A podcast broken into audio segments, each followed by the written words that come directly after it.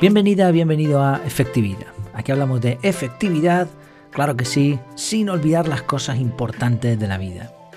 El episodio de hoy se titula Sé más fuerte evitando la linealidad. este episodio, este tema viene a raíz del libro que estoy leyendo, el libro Antifrágil de Nassim Talib. Voy por el libro quinto dentro del mismo libro, o sea, es un libro tan extenso que lo han dividido en libros a su vez. Y bueno, estoy disfrutándolo muchísimo, la verdad. Es un libro que me está gustando, es un libro técnico, en ocasiones algo complejo, pero que da unas ideas, para mi gusto, brillantes.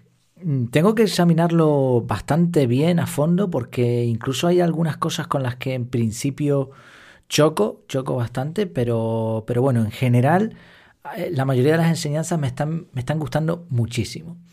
Eh, no, todavía no lo he reseñado el libro porque voy más o menos por la mitad aproximadamente, aunque estoy contando por páginas. Me imagino que con, las referencias finales eh, ya habré pasado, ya habré sobrepasado la mitad. Pero bueno, me queda todavía bastante. Y bueno, ya lo reseñaré. Pero sí voy aprendiendo cosas sueltas que me gustaría ir trayendo a algún episodio del podcast. De hecho, ya, ya lo he hecho con alguna. Y esta es otra enseñanza que creo que puede ser interesante. En, resumen muy resumido, muy resumido, el libro Antifrágil, que es como una especie de segunda parte de una trilogía, viene después del de Cisne Negro, eh, se refiere a la capacidad de, de, alguien o de algo de no solo no romperse, sino de hacerse más fuerte. La ilustración que ya utilicé en el otro episodio que hablé de este libro es la del junco. Un junco, por naturaleza, se dobla, pero no se parte. Si el junco le viene un viento y de pronto se parte, sería frágil. El junco que se comporta como un junco, que es lo que tiene que hacer, porque para eso ha sido hecho así, eh, cuando le viene un viento se dobla y vuelve a su posición original y todos contentos. Eso sería ser robusto, pero no antifrágil, porque está haciendo lo que se, espera del, del junco, ni más ni menos. Ahora, si viene un viento, mueve el junco y a raíz de este movimiento, de este estresor, el junco se hiciera más fuerte, entonces eso sería antifragilidad. Y este concepto existe en la naturaleza y en la vida. Lo que pasa es que nunca se ha estudiado, o por lo menos no se ha, eh, no se ha comprobado mm, como lo ha hecho este autor. Y por eso es un libro tan interesante y que después de leer el anterior, por supuesto, porque si no te va a faltar un poco de contexto, pero creo que es un libro imprescindible y muy útil. Bueno, ¿cómo? Porque la idea de este segundo libro no es simplemente decirte además qué es antifragilidad, que lo explica muy bien, sino además darte ideas para ser antifrágiles. Y una de ellas tiene que ver con la linealidad. La idea es no ser lineales. Lineal es que sigue una línea recta. Ejemplos. Y voy a poner varios ejemplos porque, bueno, él pone en el libro muchos más, pero eh, creo que con esto van a ser suficientes y se va a entender bien. Un ejemplo es llegar siempre a la misma hora. Imagina que tú eh, tienes un trabajo con una, jornada, un horario bien establecido, sales de tu casa siempre a la misma hora y llegas de vuelta a tu casa siempre a la misma hora. Eso sería lineal. Claro, por un lado está bien porque si un día no llegas a esa hora se van a preocupar por ti. Pero por otro lado te hace ser muy frágil porque es muy, muy fácil detectar ese horario y actuar en contra tuya. Por ejemplo, un ladrón. Un ladrón viendo tu horario le va a ser muy fácil entrar en tu casa cuando tú no estés. También tu pareja te podría engañar con, otro o con otra, eh, sabiendo que a esa hora no estás en casa. Entonces, como ves, linealidad, fragilidad. Otro ejemplo. Y aquí ya entramos en otro tipo de linealidad, vamos a hablar después del gráfico. Eh, se, pone el ejemplo con un cuento de un rey que se enfadó muchísimo con su hijo y en un arrebato de cólera juró que lo aplastaría con una gran piedra. Es un, es un cuento antiguo. ¿eh? Claro, como buen rey no podía cambiar el juramento. Entonces un sabio le dio la solución, trocear la piedra en trozos pequeños y apedrear al hijo insolente con ellos. Y es que no es lo mismo mil piedras pequeñas que una piedra grande de peso equivalente. Otro ejemplo, el ejemplo de un coche. No es lo mismo estrellar un coche contra un muro a 50 km por hora que si lo estrellas 10 veces contra el mismo muro a 5 km por hora. Tercer ejemplo, no es lo mismo saltar de 10 metros de altura. Eh, tercer ejemplo, no, cuarto ejemplo, perdón, da, igual. No es lo mismo saltar de 10 metros de altura que saltar 10 veces desde un metro de altura. Entonces, en todos los casos, si se representara en un gráfico el daño causado, el resultado no sería una recta, sino una curva. Porque al final, 10 eh, metros de altura es equivalente, saltar una vez de 10 metros de altura es equivalente a saltar 10 veces desde un metro de altura, si fuese un cálculo lineal. Pero el daño que se produce no es lineal, te vas a hacer mucho más daño saltando de 10 metros de altura. Por eso el gráfico, si lo pudiésemos representar, sería una curva, no una línea. Si el gráfico fuese lineal, ocurrirían cosas muy diferentes y la acumulación no rompería.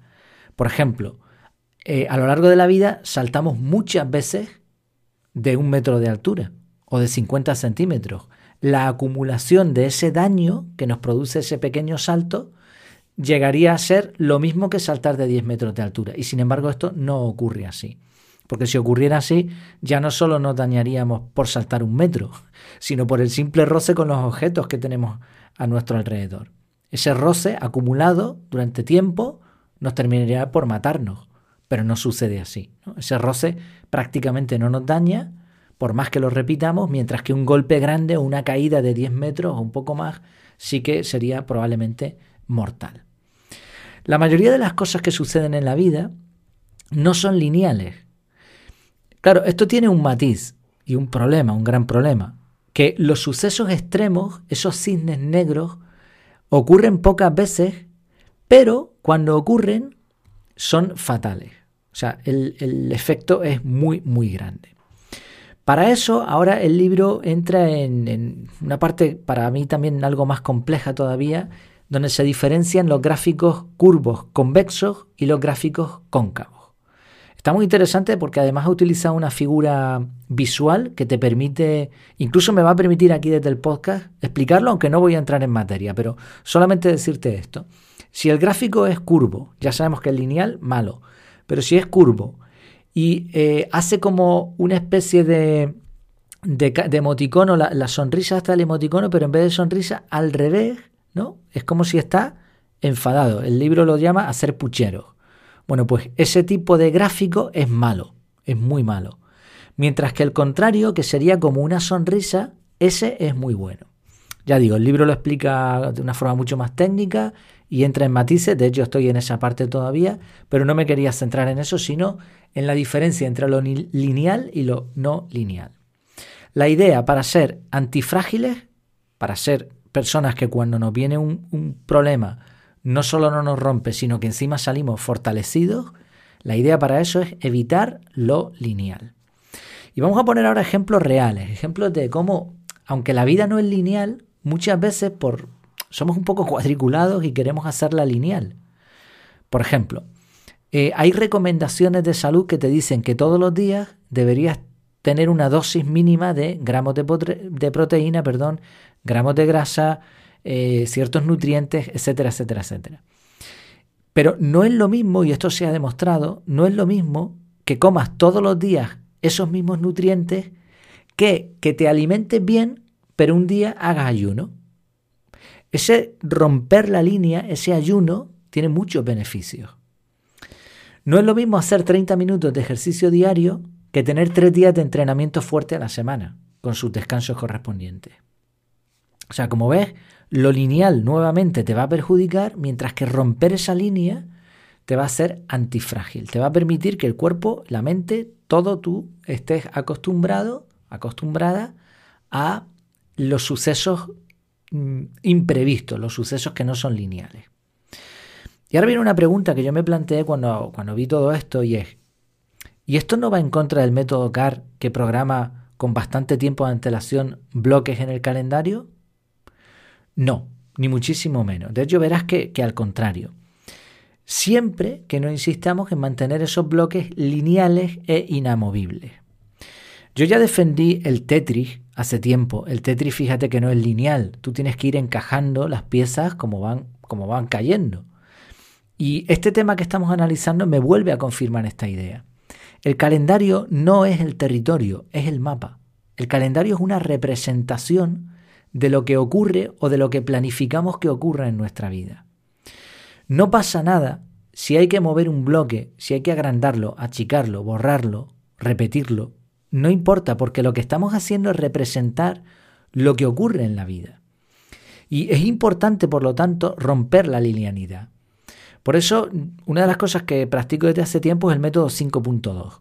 Cinco días de la semana tengo más o menos ciertas rutinas que se repiten y dos días de la semana, los fines de semana, sábado y domingo, se rompe totalmente esos, esas rutinas y se cambia totalmente el ciclo. De hecho, normalmente los sábados por la mañana y domingos por la mañana sí tengo algunas actividades muy diferentes a entre semanas y por las tardes es totalmente libre para ocio, descanso, etc.